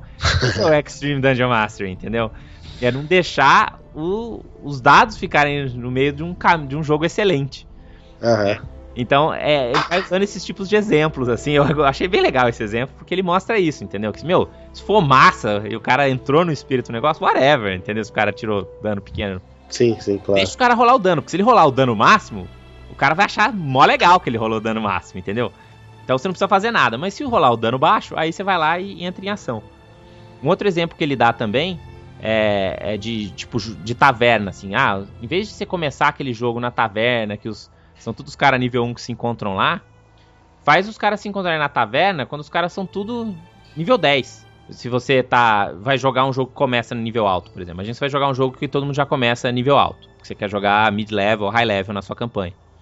Mas aí a primeira sessão pode ser isso. Meu, tudo bem, vocês estão na taverna lembrando histórias do passado. E aí isso, o 13 Age, é tipo aquelas montagens do 13 Age, sabe? Que é, que é uma coisa legal, mas que nem todo mundo conhece. Então você Aham. pede pra cada um dos players, fala, ah, beleza, vocês estão se relembrando de histórias antigas. Cada um tem que lembrar uma história da pessoa que tá à esquerda de uma coisa que ele fez errado no passado. Então você Sim. vai lembrando e vai sacaneando já o, o player, né, o personagem do outro e tal. E isso, quando todo mundo conta a sua história, você já não tem mais um monte de ficha pronto de nível 12, né? Você já tem um grupo de pessoas que tem histórias em comum, assim, que é uma técnica muito simples de você fazer, mas que é extremamente poderosa pra para criar um jogo mais real, assim, mais mais legal, na verdade. Sim, com certeza.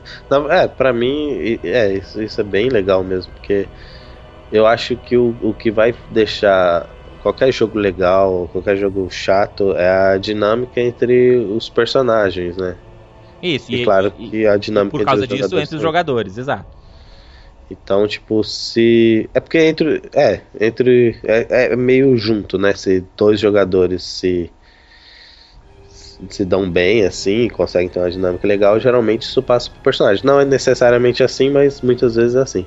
Uhum. E pra mim é, é isso, cara. Se os, se os jogadores conseguem compartilhar dessa narrativa através do desenvolvimento do personagem deles em conjunto, aí, cara, não tem campanha que vai mal, assim. Uma outra, uma outra coisa que eu fui também em termos de palestra que eu tenho que, tenho que contar que foi. Eu não sabia que existia isso e é super divertido. É um que chama Ed Greenwood Spins a Yarn. Que basicamente, é, esse ano foi o Ed Greenwood e a Erin Evans, né, os dois escritores de Forgotten Realms. Eles vão lá para uma sala com um monte de gente, enche a sala, e aí a, a, a proposta é a seguinte: todo mundo vai sugerir coisas, vai sugerir personagens, vai sugerir NPCs, magias, itens, situações, lugares e coisas. Das, as coisas mais cabulosas que você conseguir imaginar. Tipo, tinha, sei lá, um Mind Flayer disléxico, um Hill Giant cego alquimista. Sabe, mas as coisas mais diferentes possíveis, Aham. assim. Até coisas simples, assim. Eu sugeri, por exemplo, uma comandante Purple Dragon que tem uma família inteira pra sustentar. E, e aí eles vão coletando tudo isso, e aí o Ed Greenwood, junto com, com a, com a Erin, com a Erin Evans, eles vão escrever um conto, uma história, usando, to não todos necessariamente, mas usando aquilo tudo que eles coletaram lá no evento. E aí eles vão discutindo as paradas e tal. E aí eu vou botar o link aí no, no post, pra vocês verem, desde acho que 2006 que eles fazem isso já. Então tem essas histórias todas que su- foram sugeridas por- pelas pessoas que estavam lá no evento. E isso é uma história do Ed Greenwood, é uma história que é canon de Forgotten Realms, né? Que é história oficial de, de Forgotten Realms. Com as paradas mais loucas, assim. Eu vou botar o link aí também pra quem quiser ler, ler o do último ano, assim. Que você vê que dá pra, dá pra entender agora por que, que a história é tão maluca. Isso foi bem legal. E na sequência desse, desse evento, teve um evento com o pessoal do fórum, ah, que chama Candle Keep. Não sei se você já ouviu falar desse fórum. É Não. um fórum onde estão os maiores conhecedores de Forgotten Realms do mundo, assim. São os caras, são os, os noinha expert que sabem todas as paradas, assim. Pra você ter uma ideia, tem um cara desse fórum que quando o Ed Greenwood não lembra uma coisa, liga pra ele. é, é nesse naipe esses caras. Os caras realmente prestam consultoria pra Wizards of the Coast porque os caras sabem tudo de Forgotten. Realms. E eles fizeram também uma um encontro, na verdade, não foi um seminário, foi mais um encontro do, do fórum, assim. Mas assim, no encontro de fórum de Forgotten Realms tinha mais ou menos uns 15 caras que já tinham tra- trabalhado é, escrevendo livros, escrevendo aventuras, sei lá, de alguma maneira publicou alguma coisa pro, pro, pra Forgotten Realms e estavam lá, e aí as pessoas fazem perguntas, eles, eles contam o que, que tá acontecendo. Foi, foi muito massa também, assim, porque aí foi uma coisa mais de fã mesmo, sabe? E tava lá o Ed Greenwood, tava lá, né, outros, outros escritores de, de Forgotten Realms. É, é bem legal essa coisa da relação com, com o fã, assim. Aham. E aí no domingo dei uma passadinha última lá na, nas lojinhas e voltei pro Brasil. Foi, foi bate pronto mesmo lá pra, nas minhas férias pra Gen Con. Só faltou você lá, Davi, pra gente fazer isso aí. Acho que daqui a alguns anos a gente volta, porque é uma coisa que também não dá pra fazer todo ano. Eu acho que nem precisa. É, para quem tá aqui no Brasil é complicado, é caro pra burro. E mesmo se eu tivesse lá nos Estados Unidos, num lugar meio longe assim, é, acho que não precisa, é, porque é, é gigante, sabe? Realmente é uma coisa que vai valer por alguns anos, mas vale a pena voltar, assim, porque é, acho que não tem, não tem evento nerd mais espetacular pra você ir se você gosta de, de RPG, de board game, de miniaturas e tudo É, mais. parece bem nerd mesmo, né? É tipo um- uma Comic Con para nerds. É, tipo um Comic Con que não vão os bazingueiros, né? É Tipo uma, uma, uma Comic Con do- dos nerds de verdade, assim. Foi, foi muito legal, foi uma viagem muito legal. Espero que os ouvintes aí peguem um pouquinho do, do, do que aconteceu, né? Que eu tô dividindo aí com vocês. E, e eu, eu fui lá, passei um pouco de vergonha, mas pedi aí pra cada um dos, dos desenvolvedores gravar aí uma vinhetinha pro Rolando 20, né? Que vocês ouviram lá na abertura. Vocês vão ouvir eles nos próximos episódios também. E, Mano, babaca. Não, é que pra você se sentir um pouco mais perto desses caras, sabe? Né? Não, Querendo não, ou tô brincando. foi- mas foi o Uzi vai falar isso. fui lá cutucar os caras, dá uma vergonha lá, ô, grava aqui pra mim essa parada e tal. Mas vai ser legal, só, só cara ponta grossa lá, mano. E, e os caras são muito acessíveis, porque esses caras todos são os caras que nem eu e você, sabe? São caras apaixonados pelo hobby. Tem lançamento tipo de jogos de RPG pra videogame interessantes? De RPG, assim, ele tinha, tinha várias demonstrações, assim, de jogos, tipo card games e tal. Tinha, tem um board game muito louco que você usa junto com tablets, que você tem uma canetinha, assim, que você vai... Tipo, o, tabu, o jogo de tabuleiro em si só tem o tabuleiro e as miniaturas, sabe? E aí, no tablet, ele tem todas as estatísticas complexas, com muita matemática muito louca, que ele faz todas as contas para você. Eu achei interessante, assim. Interessante mesmo. Ah, tinha vários card games, acho que era o que mais tinha, assim, online, né? Eles estavam fazendo uma demonstração do, do, do Tyranny of the Dragons pro, pro Neverwinter. Dava pra você jogar um demozinho lá, onde você lutava contra um dragão e tal. Inclusive, vou aproveitar aqui, se tiver algum ouvinte do Rolando 20 que tá jogando Neverwinter, manda um manda uma mensagem lá pra, pra mim ou pro Davi dentro do jogo e você vai ganhar um item exclusivo que eu peguei lá, que é um Fang of Tiamat. É um, é um item que você equipa no seu no seu slot de poção. E enquanto você tiver com ele equipado, você dá mais dano em dragões. Então Olha. vai ser útil. se você, É se você quiser, é, qual que é o seu? Como é que as pessoas podem te achar lá no jogo, Davi? É, acho que o meu ID lá, né, é arroba Davi Salles mesmo. Então procura aí o arroba Davi Salles, e aí quem mandar uma- o primeiro que mandar uma mensagem pra ele falando, ó, sou ouvinte do Rolando 20, vai ganhar um código aí pra, pra fazer um, um- pra ganhar um, um Fang of uh, Bahamut. É, uma outra coisa que eu vi lá também, Davi, nessa, nessa linha, é, que eu esqueci de comentar, foi o Dungeonscape, né, o softwarezinho para pro D&D quinta edição que eles estão fazendo. Eu falei lá com o lead developer deles, e tá ficando bem legal, viu, o, o aplicativo de gerenciamento. Porque vai ser um aplicativo não só de você fazer personagens, mas você meio que de você gerenciar as suas coisas de D&D. É o softwarezinho do, do Insider que a, a Wizards nunca conseguiu fazer direito e botou na mão de uma desenvolvedora que sabe o que tá fazendo. Entendi. É, eu vi umas fotos, mas não, não, não achei tão interessante assim. Parecia algo meio genérico. Pra você só fazer personagem e ter o personagem na mesa, não é assim realmente super, oh meu Deus. O barato é que você vai poder. é, o aplicativo vai ser grátis. Eles vão lançar um aplicativo grátis. E aí você pode, em game, dentro do aplicativo, você compra conteúdo. Então, digamos que você compra o Player Handbook. Aí o que, que acontece? Ele destrava tudo do Player Handbook. Tipo, o texto Ah. inteiro de todas as magias, o, texto de todos os itens, Entendi. inclusive o texto inteiro do livro. Então você pode abrir todas as páginas do livro lá dentro, sabe? Que É Aham. tipo um PDF, só que é melhor ainda que um Exato, PDF, porque porque ele tá todo interligado já. Os links. Exato. Certo. Ah, É, isso, isso e, é legal. e o mestre, ele pode ter, por exemplo, se você você tem a, a conta do jogo, né? Então você marca quem são seus amigos, quem tá jogando com você. Então você consegue, por exemplo, ver a ficha dos, dos jogadores no seu programa. Você pode rolar iniciativa, por exemplo, se todo mundo tá usando o programinha no, no tablet ou no celular. Então, Oh, é, então vai ter umas ferramentazinhas. E, e o que eles querem fazer também é depois, na segunda interação do, do, do software, ele ter uma parte de gerenciamento de campanhas e de aventuras. Então, assim, você vai comprar aventura dentro do, do aplicativo também. Sei lá, Horde of the Dragon Queen. Você compra ela, aí todos os mapas aparecem que você pode projetar na TV. Você tá no, no encontro da, da aventura, você clica no nome do monstro, já vem a ficha do monstro aqui do lado com as estatísticas. Então a ideia é realmente ser um aplicativo que você usa na mesa de jogo, tanto pro DM quanto pros jogadores também gerenciar os seus personagens, assim. Parece bacana agora mesmo. Então, é, eu também tava achando assim, pô, mas só pra, né, por que que não vou usar minha fichinha de papel aqui, né? Nem tem as cartinhas da quarta edição. É, Mas a, com, com o texto inteiro, assim, com essas paradas, ou se você joga de mago, por exemplo, sabe? Jogar de mago é sempre penteiro, tem que ficar copiando as magias, né? Ou de clérigo. Então, aham. Pra esse tipo de, de jogador, assim, que curte mais, acho que pode valer a pena ter esse software sim. E eles falaram que eles querem fazer lançamento global.